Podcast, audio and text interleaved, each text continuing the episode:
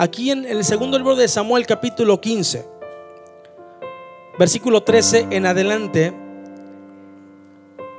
dice la Biblia, ¿lo tenemos todos? Y un mensajero vino a David diciendo, el corazón de todo Israel va tras Absalón. Entonces David dijo a todos sus siervos que estaban con él en Jerusalén, levantaos y huyamos, porque no podremos escapar delante de Absalón. Daos prisa, partir, no sea que apresurándose él nos alcance y arroje el mal sobre nosotros y hiera la ciudad a filo de espada. Y los siervos del rey dijeron al rey, he aquí tus siervos están listos en cuanto a todo, en todo. Tus siervos, los que te servimos, los que estamos contigo, los que te amamos, los que eh, sabemos quién eres tú, estamos listos, rey. Lo que nuestro Señor, el rey, decida. Estamos listos a lo que tú nos digas. Entonces dice la Biblia, el rey entonces salió con toda su familia en pos de él y dejó el rey diez mujeres concubinas para que guardasen la, casa. Salió pues el rey con todo el pueblo que le seguía y se detuvieron en un lugar distante.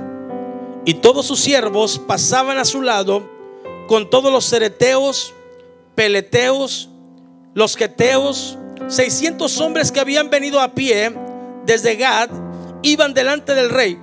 Y dijo el rey a Itai Geteo, ¿para qué vienes tú también con nosotros? Vuélvete y quédate con el rey, porque tú eres extranjero y desterrado también de tu lugar. Ayer viniste y he de hacer hoy que te muevas para ir con nosotros. En cuanto a mí, está hablando el rey, yo iré a donde pueda ir. Tú vuélvete y haz volver a tus hermanos. Y Jehová te muestre amor permanente y fidelidad. Y respondió Itai al rey, diciendo, vive Dios y vive mi Señor el rey, que para muerte o para vida, donde mi Señor el rey estuviere, allí estará también tu siervo. Entonces David dijo a Itai, ven pues y pasa. Y pasó Itai Geteo y todos sus hombres y toda su familia y todo el país lloró en alta voz. Pasó luego toda la gente del torrente de Cedrón. Asimismo pasó el rey y todo el pueblo pasó al camino que va al desierto ocupe su lugar en esta Lo que vemos en la escena, mis amados, es la marcha de gente que había salido con el rey. Gente que estaba caminando en fidelidad, gente que estaba caminando en lealtad, gente que estaba manifestándole al rey que estaba con él. La Biblia dice que David había sido desterrado, David había salido huyendo, David había salido corriendo de la ciudad porque un hombre que era su hijo se había levantado contra el rey. Un hombre, mis amados, llamado Absalón, dice la Biblia que empezó a trabajar para poner a la gente, a las multitudes en contra de su propio padre. La Biblia dice, mis amados, que cuando David y algunas personas se dan cuenta de lo que había hecho Absalón. La escritura dice que escucharon cómo Absalón se había levantado para poder agredir a su propio padre. Él quería ocupar el lugar de su padre como fuera lugar, de como fuera lugar, de cualquier forma. Él quería ocupar el trono de su padre. Y la Biblia dice, mis amados, que David cuando se entera de las maquinaciones de Absalón, David determina, mis amados, no pelear con aquel que amaba, no luchar con aquel, mis amados, que había salido de sus entrañas. La Biblia dice que David agarra su ejército, mis amados, y sale para no enfrentar aquel enemigo que él amaba, su propio hijo. qué difícil, mis amados, es pelear con los de nuestra propia casa. Qué terrible es poder enfrentar a aquella gente que nosotros amamos. Qué terrible es cuando los enemigos que se levantan contra nosotros son los de nuestra propia casa. Alguien me está entendiendo esta noche. La Biblia dice, hablando Miqueas, cuando ve a un pueblo, mis amados, ah, vacío, capítulo 7 de Miqueas. Cuando Miqueas el profeta está contemplando la ciudad, cuando eh, Miqueas la Biblia dice que está contemplando su ciudad, dice que ve vacíos, ve traiciones, ve deslealtades. Dice la Biblia, el juez juzga por recompensa, los enemigos son los de su propia casa y lo dice de la que duerme a tu lado, cuídate. Me estoy explicando.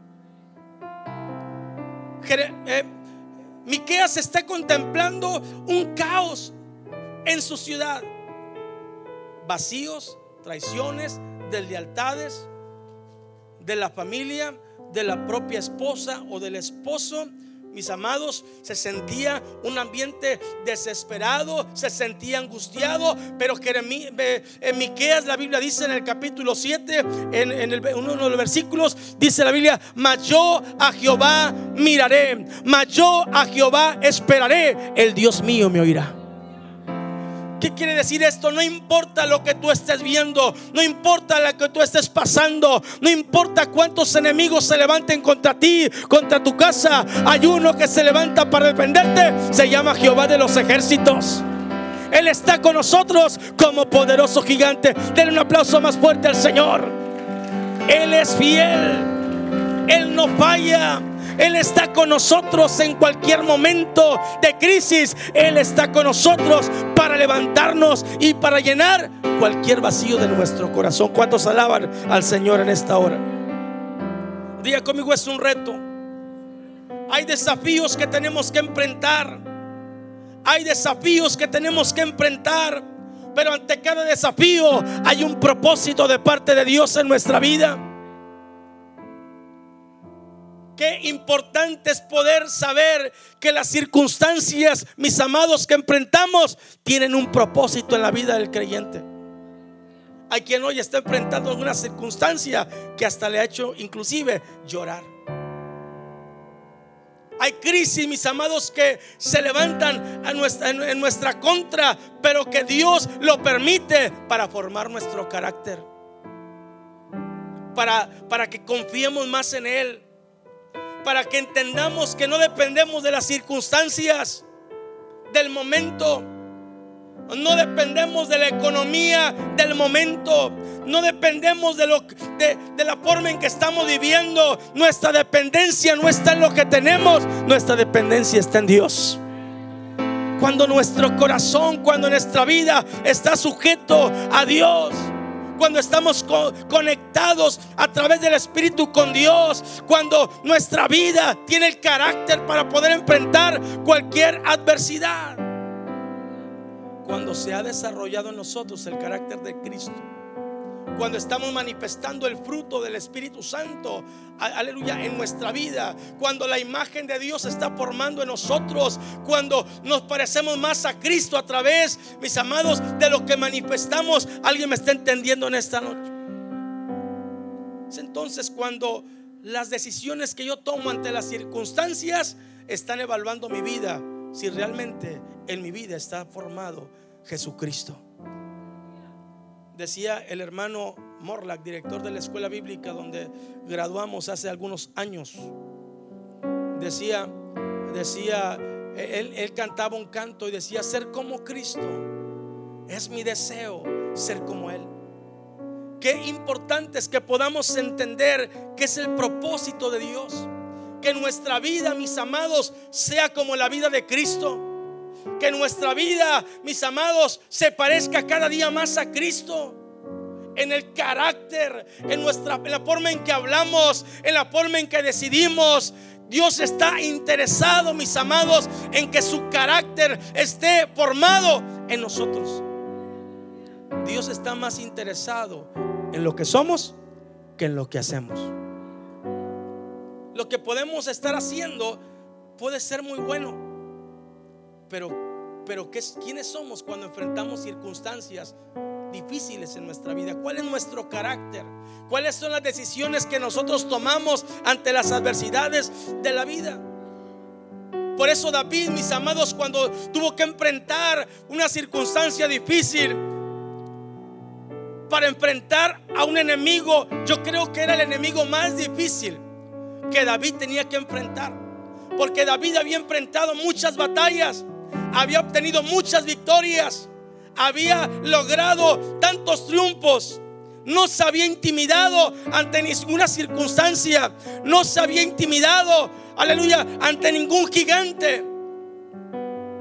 David era un guerrero reconocido. ¿Cuántos conocemos alguna historia de David?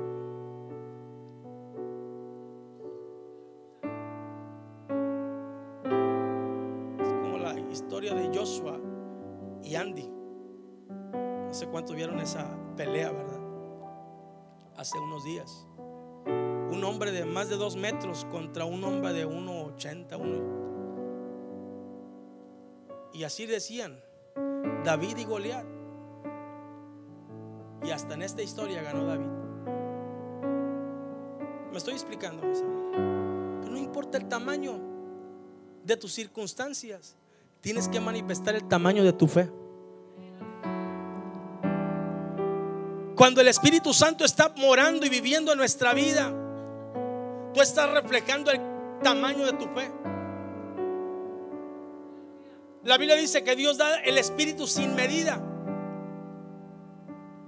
Porque el propósito de Dios es formar nuestro carácter a través de su palabra. David, un hombre que confiaba en Dios, David un hombre que amaba a Dios. David un hombre que había sido formado como guerrero de Dios. Supo soportar cualquier tipo de adversidad. Y repito, el enemigo que estaba enfrentando era su peor enemigo porque no era un enemigo cualquiera. Era su propio hijo. ¿Quién era? Su propio hijo. Pero es en medio de tus circunstancias donde Dios transforma tu carácter. Hay gente que ha sido asignada para provocar cambios valientes en tu vida. Hay jefes que han sido asignados en tu trabajo para provocar cambios valientes en tu vida. ¿Alguien me está entendiendo esta tarde? Gente asignada para provocar cambios en tu vida. David, mis amados, dice la Biblia que cuando salió de aquel lugar, se paró a un lugar distante con su ejército. Se paró en un lugar distante. Como que David se puso a reflexionar. Como que David ahí se detuvo para saber quién le iba acompañando. Y la Biblia dice, mis amados, según el pasaje que leímos, se encontró con gente que expresó lealtad y compromiso. Y qué lindo es cuando tenemos en el hogar o en el trabajo o en la propia iglesia gente como en el caso mío como pastor, gente que manifiesta lealtad y compromiso a su pastor y a la obra de Dios. Me estoy explicando la lealtad y el compromiso es lo que provoca que una iglesia o una empresa funcione y avance. Cuando hay gente leal, cuando hay gente comprometida, esa no es gente de momento, esa no es gente que está ahí, esa no es gente que está ahí en el liderazgo, en el pastorado, eh, como colaboradores de momento, cuando las cosas nos están yendo bien, cuando la iglesia está avanzando, cuando la iglesia está creciendo, cuando la empresa está avanzando, muchos pudieran estar al lado tuyo, pero qué importante, qué maravilloso, qué hermoso es poder saber, aleluya, que la gente, aun cuando no te está yendo bien, tú volteas, hay gente leal, hay gente comprometida, hay gente que está ahí porque te ama a ti y ama la obra de Dios ama al Dios de la obra. Eso, mis amados, alegra el corazón de todo líder. Pero qué terrible es cuando volteamos y no hay nada, nadie. Qué terrible es cuando volteamos y no vemos a aquella persona que un día dijo, yo estoy contigo, pastor. Yo estoy contigo, líder. Yo estoy con usted, patrón. Me estoy explicando. Y cuando no está, nos damos cuenta que entonces vivimos tiempos de crisis de carácter, crisis de valores. Y este es el desafío más grande de la iglesia. Este es el desafío más grande de la iglesia. Rescatar valores, especialmente, mis amados, la lealtad, la fidelidad y el compromiso. Son desafíos, mis amados, importantes. Son los desafíos, mis amados, importantes. Tenemos que levantarnos como iglesia tenemos que manifestar fidelidad a Dios. Tenemos que manifestar lealtad a Dios. Tenemos que manifestar compromiso a Dios. Y es entonces, mis amados, cuando su obra, y es entonces cuando la iglesia puede caminar más aceleradamente hacia el destino, hacia el propósito, hacia, aleluya, hacia lo que Dios quiere para toda iglesia en general. ¿Cuántos lo creen conmigo? La lealtad, mis amados, es importante. La Biblia dice que David se detiene. David, mis amados, se detiene y empieza a ver cómo gente empieza a caminar. Gente leal, gente fiel y gente comprometida. La lealtad es una obligación de fidelidad. Y yo aprendí, mis amados, que la lealtad es una obligación de fidelidad. Cuando usted encuentra lealtad en alguien, usted va a encontrar fidelidad.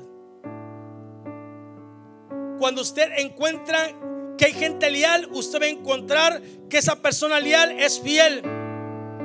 Que esa persona es una persona que honra, que esa persona leal es una persona que tiene gratitud. Toda persona que es leal, es fiel, es una persona que manifiesta honra, pero es una persona agradecida. Y es algo que debe confrontar nuestra vida. Y es algo que debe confrontarnos y saber que el propósito es desafiarnos. Que podamos entender si realmente estamos viviendo y sirviendo al Señor con estos ingredientes. Fiel a la obra de Dios. Honro a Dios. Pero también soy agradecido con Dios. Si no, pregúntele a aquellos hombres valientes de David aquellos hombres que fueron y se refugiaron cuando sintieron cobardía, cuando sintieron, mis amados, que sintieron las personas más ah, vacías. Pero cuando fueron y se refugiaron en la cueva de Adulam con David, vieron que David presentaba unas características diferentes a las de ellos. Dice la Biblia que se juntaron con él los afligidos, los amargados y los endeudados. ¿Cuántos de como eso llegamos aquí un día a la iglesia? Con alguna aflicción, con alguna amargura de espíritu, con deudas. Pero un día Cristo vino y nos rescató, nos transformó, nos equipó, nos liberó, nos dio todo. Y ahora podemos decir que estamos completos en él. Den un aplauso al Señor en esta tarde tenemos, mis amados, todo en Cristo. Por eso nuestra vida, mis amados, redunda en la vida de Cristo. Por eso la Biblia, Pablo exhorta a la iglesia a vivir la vida de Cristo como un estilo de vida, como un carácter continuo. Esa es la encomienda del Espíritu Santo a través del fruto. Manifestar amor, gozo, paz, paciencia, benignidad, bondad, fe, mansedumbre y templanza. Cuando estamos equipando, equipados con eso, entonces no nos falta nada. Tenemos permanencia, tenemos progreso y tenemos victorias. ¿Cuántos lo creen conmigo en esta tarde? Por eso, mis amados, tenemos que entender aquellos hombres ahí refugiados con David. Dice la Biblia que estaban amargados, estaban endeudados y estaban afligidos. Pero la escritura vieron, dice que vieron el testimonio de David. Como David, si usted lee la Biblia, se da cuenta que David oraba por la mañana, por la tarde y por la noche.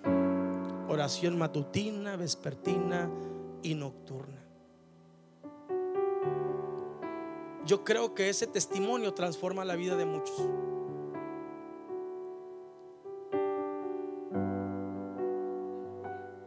Había un hombre ateo que cuenta que su esposa tenía seis años viviendo la vida cristiana como un estilo de vida. Y aquel hombre no quería nada con la religión de aquella mujer.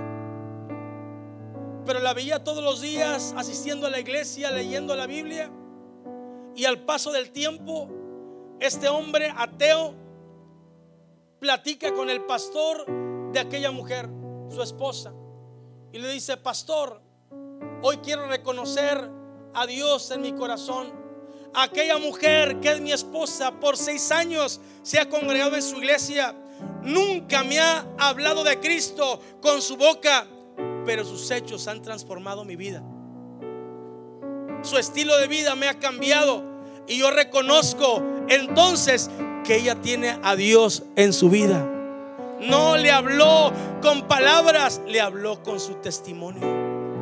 Esto es un desafío para la iglesia.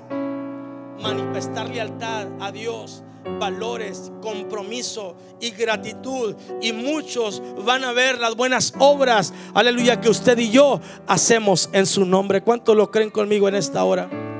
Aquellos hombres vieron el testimonio de David. Y la Biblia dice que con él estaban 400 hombres afligidos, amargados y endeudados.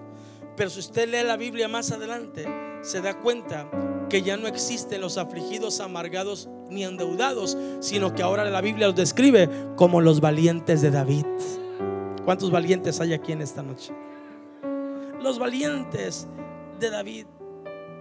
Aquellos que fueron mis amados y se refugiaron, ahora estaban viviendo una vida diferente, donde el testimonio de David y sus enseñanzas con su estilo de vida los posicionó, los levantó, los puso en un lugar diferente. Y la Biblia dice que vivieron siempre una vida agradecida. Seguramente ahí estaban detrás de él algunos de ellos. Porque estaban manifestando lealtad, fidelidad, daban honorabilidad a ese hombre. Pero también tenían un corazón agradecido. Y es que la lealtad es una virtud de Dios. La lealtad es que una virtud de Dios capacidad de Dios, un poder de Dios, una forma, mis amados, poderosa de Dios, una fuerza de Dios. Pero dije hace rato que la lealtad era una obligación. Una obligación. La lealtad es una obligación de todos aquellos que pertenecemos al reino de Dios. Todo ciudadano de Dios, mis amados, tiene la obligación de manifestar una vida de lealtad. La lealtad es una marca inequívoca de que pertenecemos a Dios. Porque la lealtad es parte de la cultura del reino de los cielos. ¿Estamos aquí? Pero por otra parte, tengo que expresarles que toda traición, toda ingratitud, toda infidelidad, toda deslealtad es producto del reino de las tinieblas. Si la lealtad es una cultura del reino de Dios, la deslealtad es una cultura del reino de las tinieblas. Que comenzó en, comenzó en quién? Comenzó en Luzbel, cuando se rebeló contra el mismo Dios. Dijimos que la lealtad tenía que ver con fidelidad, tenía que ver con honorabilidad, pero tenía que ver con agradecimiento. ¿Me estoy explicando? Pero la deslealtad también tiene tres ingredientes que tiene que ver con la presunción, tiene que ver número dos con la soberbia y tiene que ver con la altivez. Aquí no hay de esos, ¿verdad? Repito, los tres ingredientes de la deslealtad tienen que ver con presunción, soberbia y altivez. La presunción tiene que ver con gente jactanciosa. Gente que hace alarde continuamente de ellos.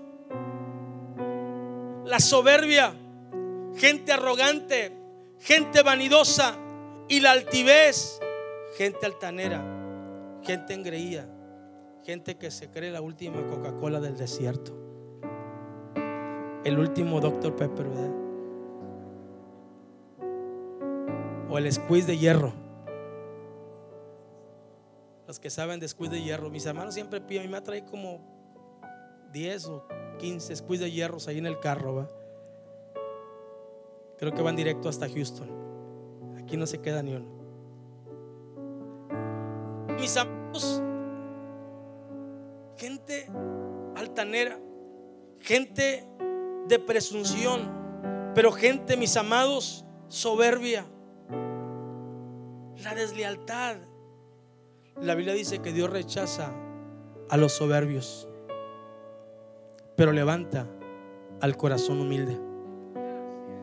Qué importante es que podamos nosotros, mis amados, vivir una vida de lealtad a Dios, pero rechazar una vida de deslealtad. Dios rechaza la deslealtad porque en su naturaleza solo existe la lealtad, la fidelidad y el compromiso. ¿Cuántos lo creen conmigo en esta hora? La Biblia dice que si nosotros fallamos, Él siempre permanece fiel. Dios siempre permanece fiel porque Él ama, dice la escritura, la humildad. Él es fiel para siempre, dice la Biblia. La Biblia dice que el que se humilla será exaltado. La Biblia dice que Dios mira al altivo de lejos, pero al humilde lo mira de cerca. ¿Cuál es mi comportamiento? ¿Cuál está siendo mi estilo de vida? Tenemos que manifestar la cultura del reino de Dios. Nuestra vida no debe de estar basada en emociones. Nuestra vida debe estar basada en carácter. Diga conmigo carácter. La Biblia dice, por su fruto los conoceréis. Podemos cantar precioso. Podemos hacer cosas importantes, decía hace un momento. Podemos predicar precioso. Podemos estar haciendo cosas espectaculares. Pero muéstrame tu fruto. Muéstrame tu fruto. Porque Dios está más interesado en lo que somos que en lo que hacemos. David dice la Biblia, mis amados, que se detuvo para poder mirar la gente. Y David empezó a observar, pero veía que venía caminando uno llamado Itai, uno que había llegado, uno que se había topado tiempo atrás cuando David se tuvo que refugiar entre los filisteos un hombre llamado Itai, que, que conoció a David se hicieron amigos y cuando David estuvo en su reino, David recibe a Itai. Y en ese agradecimiento del corazón de Itai, dice la Biblia que cuando David sale huyendo, Itai sale con él y sus 600 hombres. Itai era líder de 600 hombres que venían a pie. Estos hombres no venían a caballo. Estos hombres no venían montados en un caballo. Estos hombres venían como? Venían a pie. Ni el cansancio, ni el camino, ni las circunstancias los habían detenido. Porque estos hombres estaban manifestando a David gratitud, fidelidad, lealtad. Y David lo mira y le dice, Itai, ¿por qué vienes conmigo? Vuélvete, vuélvete con el rey, vuélvete con Absalón, vuélvete para allá. ¿Por qué me sigues a mí? Mira que yo estoy siendo perseguido. Y me gusta mucho la actitud de Itai cuando está delante del rey. Itai, mis amados, está delante de David. E Itai expresa palabras, unas palabras muy importantes. Y dice la Biblia, David le dice, regrésate. En cuanto a mí, yo iré donde pueda ir, pero tú vuélvete. Haz volver a tus hermanos y Jehová te muestre amor permanente y fidelidad. Y respondió Itai al rey, diciendo, vive Dios. Mire que el corazón comprometido, leal y lleno de agradecimiento le expresa a David palabras poderosas y le dice, vive Dios. Mire la actitud de este hombre, Itai. ¿Cuántos Itai habrá esta noche en esta iglesia? ¿Cuánta gente leal? cuánta gente fiel, cuánta gente comprometida, cuánta gente, mis amados de Dios, cuánta gente atrevida. Dice la Biblia que Itai le dice a David, vive Dios. Itai pone a Dios por primer lugar. Itai pone a Dios por testigo. Le dice, vive Dios. Y vive mi Señor el rey. Y está dando reconocimiento a Dios. Pero también no está diciendo, ahora tú no eres el rey, porque ahora tu hijo te ha desterrado. No.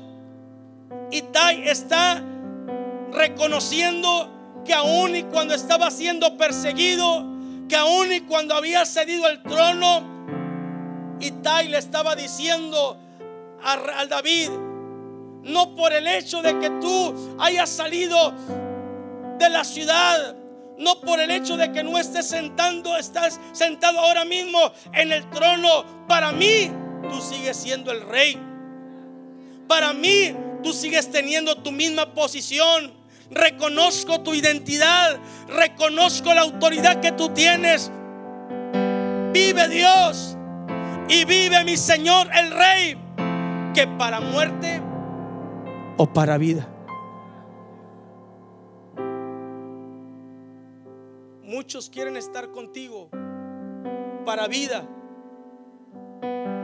pero pocos quieren estar contigo para muerte. Muchos quieren estar contigo cuando te está yendo bien, pero cuando te está yendo mal, se alejan. Buscan otro lugar buscan un lugar más cómodo porque has entrado ahora al terreno de la incomodidad. Quizás has entrado al terreno o el lugar de donde empezaste. Y muchos ya no quieren batallar. Pero este hombre, fiel, leal, manifiesta fidelidad, manifiesta lealtad y manifiesta compromiso, gratitud. Y le dice que para vida o para muerte. Donde mi Señor, el Rey, estuviere, allí también estará tu siervo. Para vida o para muerte.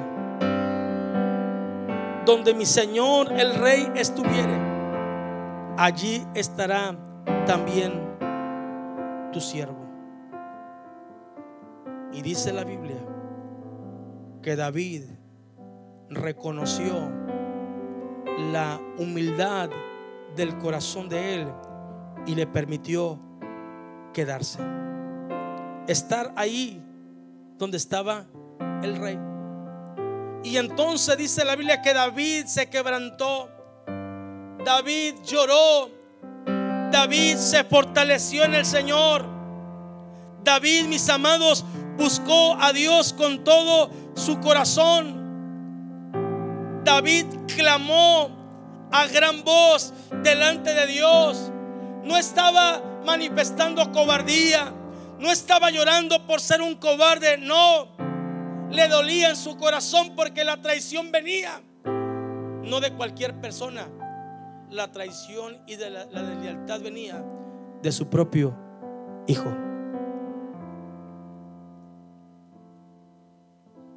Y ahí es donde la Biblia dice que escribe el Salmo, muchos son los que se levantan contra ti.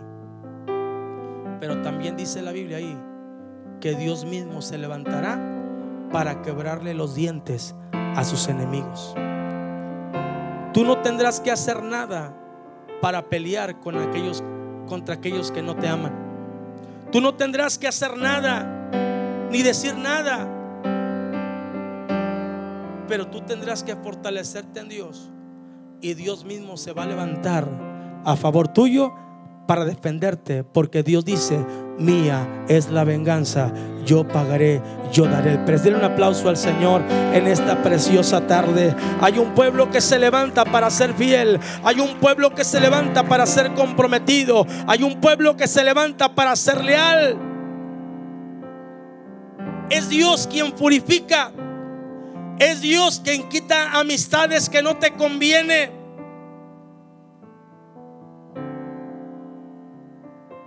Pero tienes que permanecer firme. Tienes que permanecer firme en el Señor. La crisis, la crisis no produce carácter. La crisis revela el carácter que tenemos. ¿Me estoy explicando? La crisis revela el corazón que tenemos. Dios le dijo a Israel, te llevé por el desierto para probarte. Te llevé por el desierto para afligirte. Te llevé por el desierto para saber lo que había en tu corazón. Por eso la crisis, mis amados, que dije, revela el carácter. Revela la, revela la forma en cómo Dios tiene que trabajar contigo.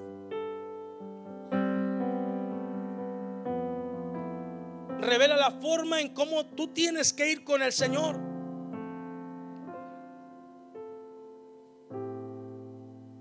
David dice la Biblia que se fortaleció. David se fue al monte de los olivos. David iba descalzo.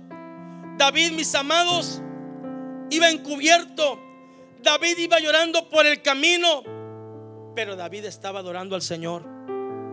Y dije hace un momento, ahí escribe el Salmo 3. David dice, oh Jehová, ¿cuántos se han multiplicado mis adversarios? ¿Cuántos se han multiplicado mis, mis adversarios? Mis amados, nadie está exento de pasar por experiencias amargas. Jesús tuvo que pasar experiencias amargas. Muchos han tenido que pasar experiencias difícil, difíciles. Lo importante es que David sabía a dónde iba. No estamos exentos de pasar por crisis, pero de una cosa tenemos que estar seguros. Yo sé a dónde voy cuando estoy pasando tiempos de crisis. Yo sé a dónde vengo cuando estoy pasando tiempos de aflicción, yo sé que puedo venir al Señor. Yo sé que puedo clamar a Dios. Y yo sé que Dios me puede fortalecer a través de la palabra pastoral. Yo sé que Dios me puede fortalecer a través de la intercesión familiar, de la intercesión en el altar. Yo sé, yo sé, yo sé que Dios está conmigo como poderoso gigante cuando yo estoy pasando tiempos difíciles, familiares, económicos en mi vida. Yo sé que Dios siempre está ahí para levantarnos. Yo sé ¿A dónde puedo ir cuando enfrento tiempos de traición? Yo vengo al altar a vaciar mi corazón con Dios. Yo vengo al altar a decir al Señor cómo me siento. Yo vengo a decirle al Señor, tú eres el único en el que yo puedo confiar. No le cuentes a nadie tus problemas antes que a Dios. Ven con Dios y dile, Señor, estos son mis problemas. Estos son mis adversarios. Estos son mis enemigos. Pastor, ore por mí. Deme un consejo. Y entonces dice la Biblia que David se fortaleció en el Señor. Muchos son los que se levantan contra mí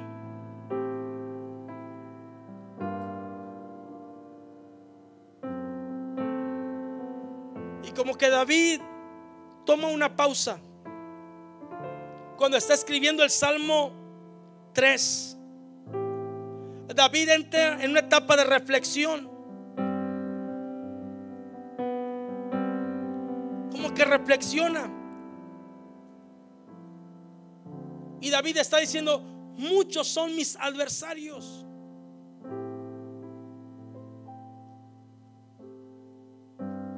Pero como que reflexiona. Y como el Salmo 72, donde Asaf está escribiendo de sus enemigos y está enfocado y está diciendo, aquellos mis enemigos, aquellos que no te conocen, aquellos que no te sirven, son más prósperos que yo. Aquellos que no te buscan, que son pecadores, están más gorditos, comen mejor que yo, están más robustos. Como en alguna etapa de mi vida le dije al Señor, Señor, aquí somos 110 familias en la iglesia, allá el de enfrente, en la esquina, está construyendo un casonón y nosotros no podemos acabar tu casa. Y es donde Dios me da el Salmo 72, donde Asaf está diciendo, está enfocando su mirada en los impíos. Y luego como que reflexiona Asaf y dice, cuando pensé para saber esto, fue duro trabajo para mí. Hasta que entrando, escuche bien, ahí como que toma una pausa y dice, hasta que entrando en la casa de mi Dios, comprendí el fin de mis enemigos. No sé si me estoy explicando, pero tus enemigos pueden estar siendo más prósperos que tú, pero tus enemigos tienen un destino final. aquellos que no tienen al Señor tienen su propio pago. Pero el salmista eh, Asaf está diciendo, cuando entré, cuando pensé para saber eso, fue difícil pensar cómo los impíos están prosperando más. Pero hasta que vine a la casa de Dios, hasta que entré por, aleluya, las puertas de la iglesia, hasta que entré por esas puertas de la iglesia, Manuel, comprendí el final de mis enemigos. Si me estoy explicando? El salmista está pensando en las multitudes, en los adversarios, y como que hace una pausa hay gente esta noche que tiene que hacer una pausa y dejar de llorar por las presiones de la vida. Dejar de lamentarse por las presiones laborales. Dejar de lamentarse. El salmista David hace una pausa para reflexionar. Y como que David dice, pero el Señor me ha, librado de muchas cosas. ¿A cuánto Dios nos ha librado de muchas cosas? Como que el Señor le ha librado de muchas cosas. Y después de decir, muchos son mis adversarios. David reflexiona y dice, mas tú, oh Jehová, mis amados, el enemigo puede estar diciéndonos cualquier cosa. Nuestros enemigos pueden estar levantándose para señalarnos y decirnos cualquier cosa. Pero ante cualquier circunstancia, Dios siempre tiene la última palabra. Dios siempre tiene las respuestas a cualquier circunstancia de tu vida. Mas tú, oh Jehová, luego dijo, eres mi escudo o eres escudo alrededor de mí. Porque mientras David lloraba, mientras David se lamentaba de las circunstancias, David reflexionaba en las victorias. Y David estaba siendo fortalecido. Y ya fortalecido, dice David, tú eres escudo alrededor de mí. Porque ya estaba fortalecido, porque ya estaba tranquilo. Y es que hay tiempos en los que son tiempos difíciles. Donde corremos para cualquier rumbo. Yo le digo a la iglesia, tenemos que ser gente que esté actuando, no que esté reaccionando. Porque el que actúa sabe para dónde va. Y el que reacciona corre para cualquier lugar. ¿Me estoy explicando? Por eso somos creyentes que accionan. No reaccionamos y ahora para dónde corro. Me estoy explicando. Y David fortalecido sabía a quién, en quién podía confiar. Tú eres escudo, decía David. Tú eres escudo alrededor de mí. Tú eres mi gloria. Tú eres el que levanta mi cabeza. Tú eres el que levanta mi cabeza. Si algo tenemos que entender, nunca pongas la gloria donde el enemigo pueda tocarla. Nunca pongas la gloria en los hombres. Nunca pongas la gloria en las cosas pasajeras. Porque el enemigo te, las puede robar. ¿Me estoy explicando? No pongas tu gloria en el mundo. Porque solo Dios puede apoyar tu cabeza y devolverte lo que tú has perdido. Frente a la traición, solo Dios puede devolverte lo que tú has perdido.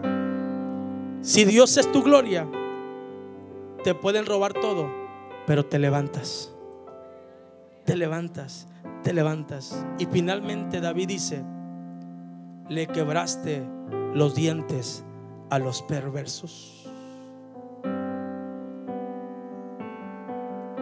No te preocupes por lo que la gente puede estar diciendo de ti hoy. No trates de defenderte. No levantes el teléfono para defenderte. Me estoy explicando. No te preocupes. La Biblia dice que Él le va a quebrar los dientes a tus enemigos, a los perversos, a los que hablan de ti. Pero nuestro trabajo, mis amados, es caminar con lealtad, con fidelidad, con gratitud delante de aquel que servimos. Señor se va a levantar para defenderte. Y entonces David desciende del monte. Y entonces David, mis amados, es cuando desciende de aquel monte. Y se dio cuenta, mis amados, de que había gente fiel que estaba con él. David empieza a observar gente importante que estaba con él. Lo que no había observado, David en un corazón fortalecido y tranquilo se da cuenta que había gente importante que estaba en medio de él. Vio desafiar al ejército, a sus amigos, a sus familiares, pero le sorprendió ver a 600 hombres que eran liderados por un hombre llamado Itai. Gente que no venía a caballo, gente que vino caminando, gente que no tenía ninguna obligación de acompañarlo. Cuando David lo vio, dijo, no, no, discúlpame Itai, perdóname, ¿por qué tú vienes conmigo? No era en tono de reclamo. La actitud de David no era una actitud de reclamo, no. No le estaba diciendo Itai, ¿por qué te metes? ¿Me estoy explicando? No, le estaba diciendo, ¿por qué te arriesgas a perder la vida? Itai, ¿por qué vienes conmigo? ¿Por qué te arriesgas y arriesgas a tu gente? Vuélvete a tu casa. Vuélvete a tu casa. He visto tu lealtad, he visto tu fidelidad, pero vuelve a tu casa.